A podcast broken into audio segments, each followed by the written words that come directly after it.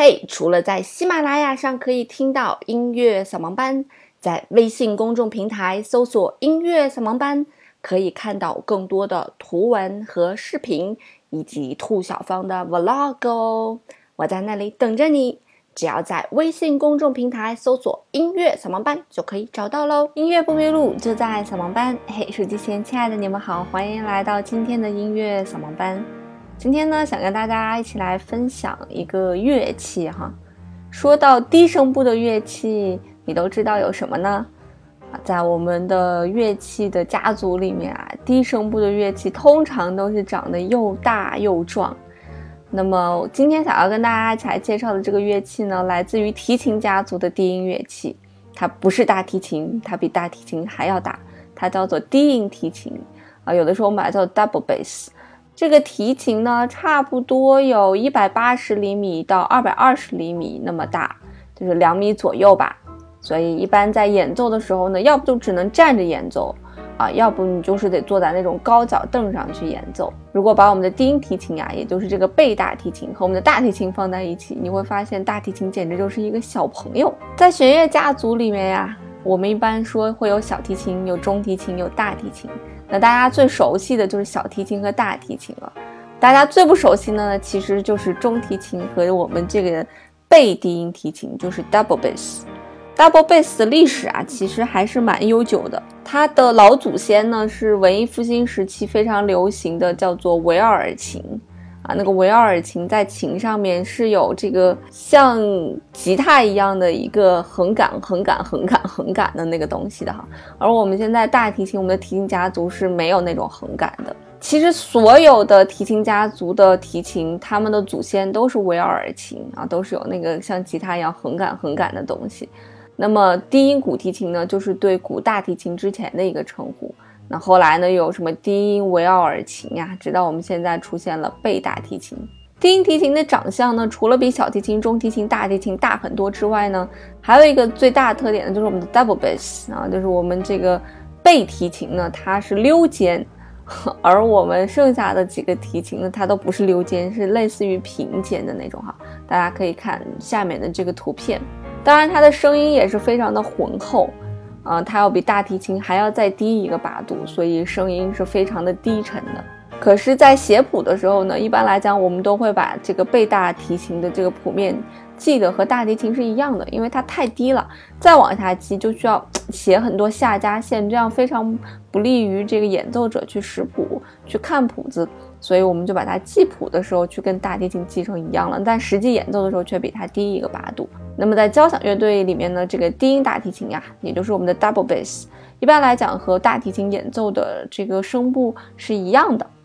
呃，只是比它低一个八度而已。我们现在所看到低音提琴，一般来讲也都是有四根弦哈，它的定弦也是扫、瑞、拉、咪，呃，跟小提琴的定弦的音一样，不过是比它低很多啊。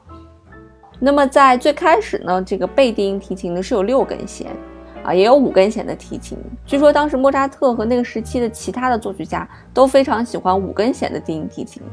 那到了十八世纪晚期呢，出现了三根弦的低音提琴。到了二十世纪的时候呢，这个我们现在比较流行的四根弦的低音提琴呢，才稳住了阵脚啊，也被这个爵士乐和摇滚乐所接纳。在我们低音提琴的演奏方式来讲呢，一般是有三种，但是其实现在比较流行的呢是只有两种演奏方式。那么一种是德式，一种是法式。德式的这种演奏法呢，是一个叫做德拉贡内蒂发明的，叫做指捏式持弓法。据说啊，它发出来的声音是非常的强有力的。而另外一种演奏法就是法式演奏法了，是博泰西尼所发明的吧。那么据说呢，这种功法所演奏出来的音乐相对来讲比较典雅。在我们的交响乐队里面啊，你一眼就可以看到低音提琴，并且会惊讶到说：“哇，这什么东西？怎么可以有这么这么大的提琴？”嗯，你想啊，两米左右的这样一个乐器嘛，啊，还是很扎眼的。那么低音提琴呢，一般位于这个交响乐队指挥的右手边的最靠后的位置，是我们低音提琴的位置。在交响乐队里面啊。呃，很少能够听见说低音提琴去独奏什么乐曲，很少。一般来讲，它都作为一个烘托我们之前也跟大家聊过，呃，在音乐当中，如果没有了低音的这个声部，就会让音乐听起来非常的飘。所以在我们的交响乐队里面有很多这种低音声部，比方说大管、巴松管，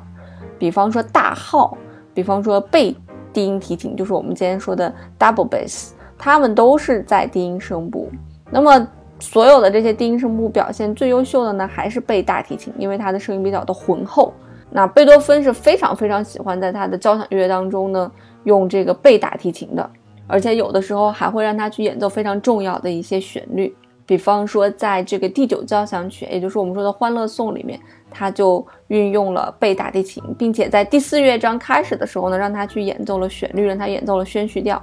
而我们今天所听到的这首背景音乐呢，来自于圣桑的啊一套组曲，叫做《动物狂欢节》，其中的一首作品叫做《大象》，它就是用贝大提琴来描述大象的这种笨重的形象啊，非常的惟妙惟肖。所以，如果把乐器比作一个王国，动物王国的话，其实贝大提琴跟这个大象真的是很像，啊，低沉的声音，笨重的声音。在我做扫盲班的过程当中，很多家长都会问我一个问题，说：“兔小芳，你觉得我们家孩子学什么乐器会比较合适？”我的建议是在他对音乐还毫无认知情况下，如果你让他去学提琴，是一件很痛苦的事情，因为对于提琴来讲，他是没办法找到固定的音高的。所以，如果一个孩子他对音高都没有概念，你去让他演奏提琴类的乐器是非常痛苦的，因为他找不到。有网上有个段子嘛，就是一个孩子开始学小提琴啊，叨叨骚骚拉拉骚，半天拉不准个音。那弹钢琴的也是半天弹不清楚音。然后一年之后呢，弹钢琴的就非常容易的弹出来了，叨叨骚骚拉拉骚，哎，听起来还是很好听的。那么拉小提琴的呢，还是吭哧吭哧拉不清楚，叨叨骚骚拉拉骚。因为如果你对音乐的感知没有那么强的话，啊，你找不到音，那你在前期学习提琴乐器的时候，很多时候就是学怎么样能把那个准确的音找到。所以如果没有一定的音乐的一些天赋的话，是非常痛苦的。那对于像这种背大提琴的这种乐器，那就更不建议去学了。这种乐器本身就特别大嘛，像这种乐器。可以叫一种辅助乐器吧，就是当你学会提琴，比方说你学会小提琴、学会大提琴了，那在演奏方法相似的情况下，你再去拓展啊，比方说我学个贝大提琴，我再学个中提琴，我觉得是 OK 的。不要在一开始选择一些让人觉得匪夷所思的一些乐器。那启蒙的乐器最好最好的肯定还是钢琴，它直观嘛，它直观就能看出来哪个键对应哪个键。并且孩子也会对哆来咪发嗦拉西哆音乐当中这些常见的音符有一个基本的认识。一般我们都会说，学完钢琴再学任何乐器，其实都会好学一些，都方便一些。因为首先他先对音有了一定的认知嘛，他对音有了认知之后，他再上手其他乐器都非常的容易。那说回到我们的贝大提琴呀、低音提琴，那么我们的这个 double bass 呢，在有一种音乐类型里面是非常重要的，这种音乐类型就是我们的爵士乐。在爵士乐里面，我们会听见嘣嘣嘣嘣这样的声音。其实这个声音呢，就是来自于我们的贝大提琴。所以在爵士乐里面，你基本上看不到演奏家用弓用弓子去拉琴。一般来讲，演奏家都是站在那里用手去拨弄这个贝大提琴，所以让它发出这种嘣嘣嘣嘣的声音。那在知乎上面看到了一个问题啊，说如何分辨小提琴、中提琴、大提琴和低音提琴呢？底下有一个经典回答是这样说的：夹在脖子底下的是小提琴或者中提琴，显脸大但是双下巴小的是小提琴，显脸小但是双下巴大的是中提琴，因为中提琴的体积要比小提琴大一些嘛。夹在两腿中间无比性感，一看就适合拍国体日历的就是大提琴。站着或者坐在高脚凳上面，那个耷拉着肩的大家伙就是低音提琴，所以不要再把这几个提琴弄错了。那这个琴的价位呢，好像也没有大家想的那么贵吧？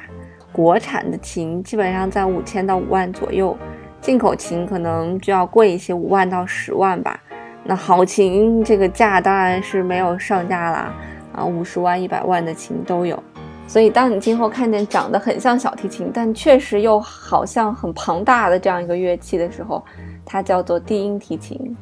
叫做 double bass。如果你想知道今天的背景音乐是什么呢？欢迎去微信公众平台“音乐扫盲班”回复歌单就可以看到啦。那么，音乐不迷路就在扫盲班，我们下周再见喽，拜拜。